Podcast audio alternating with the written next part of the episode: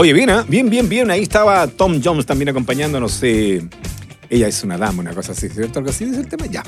Todos los días de lunes, vea, tenemos eh, sintonía ambiental. Sí, claro. donde hablamos justamente del medio ambiente, hablamos de nuestros recursos naturales y también hoy día vamos a destacar una herramienta importante que son estos sistemas de aeronaves no tripulados. ¿De qué tenemos hoy día para conversar, Bea? Hoy vamos a conversar con Marco Prado Cabrera. Él es ingeniero en recursos naturales, asistente de investigación en el Laboratorio de Ecología del Paisaje y Conservación, miembro de la Fundación Internacional para Restauración de los Ecosistemas en Chile.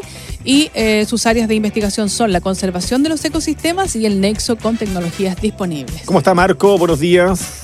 Hola, ¿qué tal? Buenos días. Buen día, Marco. Bienvenido. Muchas gracias. La pregunta cabe pero al tiro. ¿Qué es o qué son los sistemas de aeronave no tripuladas? Bueno, los sistemas de aeronave no tripuladas, como el bien nombre dice, son dispositivos tecnológicos que permiten hacer operaciones sin el- el- la necesidad de tener un piloto a bordo del- de la nave. Ya.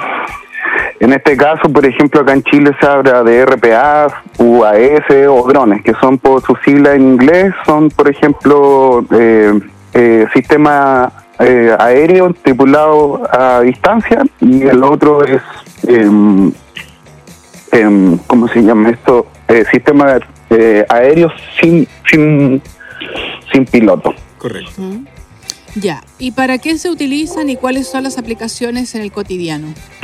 Bueno, la, como todo este tipo de tecnología, esto partió a través de los conflictos bélicos, empezaron los primeros tipos de tecnologías que de este, de, como tipo drones, donde a través de globos aerostáticos se buscaba bombardear, por ejemplo, al enemigo, Mm. y ahí empezó todo un tema de investigación para poder esto hacer este tipo de operaciones de manera más segura.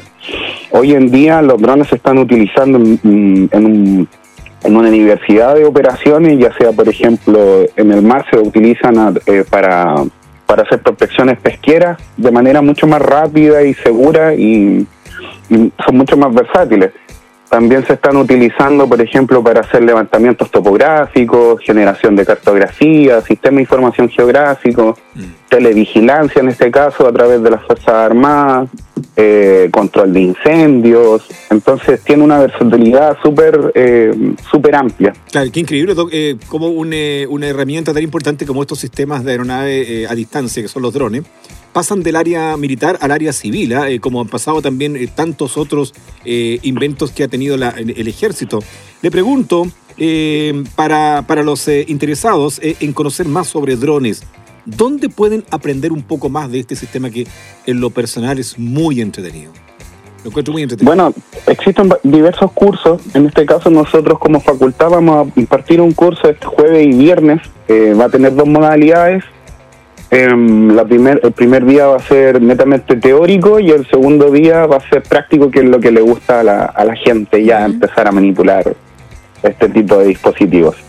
Y lo otro también, siempre consultar la legislación. La, la- en este caso, nosotros nos regimos por las reglas del aire, que vendría siendo la DAN 91, que regula todas las reglas de aire para cualquier tipo de operación aérea, Ajá. Y la DAN 151, que regula lo- las operaciones de RPA, en este caso drones, en áreas pobladas con eh, intereses públicos. Ahora, esa, esa es información que- la pueden pedir también a la Dirección General de, de Aeronáutica Sí, Civil. ¿eh? es- está todo descargable en esas páginas. Y, bueno, nosotros lo que hacemos en el curso es un poco enseñarle a navegar sobre la legislación para luego después obtener una la credencial de piloto de dron. Ah, ya. ¿Este curso tiene algún tipo de certificación? Sí, está certificado a través de Código Esencia. Así que se llevan ver, su, su, su cartoncito para... a ver, Mm. pregunta al tiro entonces, mi estimado Marco. ¿Hay que tener el dron? No, no, no es necesario. Nosotros colocamos los equipos para Buena. que puedan hacer las prácticas. Ya. Y mm, obviamente si tienen su dron también lo pueden llevar y obviamente esto se acostumbran más a su dispositivo ya que todos funcionan de manera distinta, cada uno tiene su maña. Sí, ahora una cosa importante. ¿Cuánto vale el curso, Marco? En este caso el curso creo que estaba en eh, 80 mil pesos, si no me equivoco. Oh, qué buena. No es para nada caro porque la, si, si lo comparamos con otros cursos que se ofrecen de repente en otras plataformas, pucha, la inscripción ya son 300 mil pesos Sí. hacia arriba. Entonces, Sí, sí. es un curso bastante accesible, bastante dinámico y tiene, como les comentaba, esas dos versiones, ¿Y la dónde- versión teórica y la versión práctica. ¿Dónde lo van a hacer el curso? ¿Dónde lo ejecutan? El curso lo vamos a hacer en la Facultad de Ciencia Agropecuaria y Medio Ambiente, el primer día, el día jueves, y el segundo día lo vamos a hacer en el campo experimental Maquehue, ya que allá tenemos harto espacio para andar probando estos, estos, estos dispositivos. ¡Qué maravilla! Y qué barato. Está barato, ¿eh? Sí. ¿Te cuento una cosa, Marco? ¿Te confieso algo? Cuéntame. Yo tengo dron y vuelo drones. Eso. Es muy entretenido.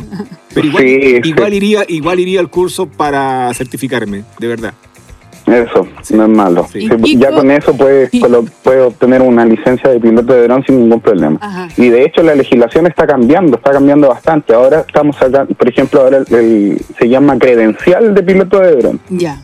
Es una credencial de operador, eh, ¿cómo se llama? Operador de suelo. Ahora, Entonces ya se espera que hacia el 2023 a- a- evolucionemos la legislación y ya figuremos como piloto y tengamos un contacto mucho más directo con la DGAC y en este caso podamos hacer las operaciones sin problema. O sea, en otras palabras, si por ejemplo tú estás elevando un dron por ahí y llega alguien, por ejemplo, a fiscalizarte, carabinero, cualquier persona, te pide tu credencial, vas a tener que tenerla. Claro, sí, Ya. siempre y cuando eso sea, el, los vuelos se estén realizando en áreas pobladas con eh, intereses públicos. Claro. Ya de manera más particular, privada y en zonas rurales, eh, eh, un poco más flexible en ese caso. Pero como les comentaba, la ley es interpretativa y esto va a ir evolucionando a medida que, vayamos siendo mucho más usuarios. Bien. Entonces quedan todos invitados. Recordemos la, la fecha eh, y el valor, o el precio más bien, 80 mil pesos, y el día del curso. Eh, vendría siendo el tecleando día jueves ¿Ya? El jueves. 15 y viernes 16. Correcto, ahora, esta semana.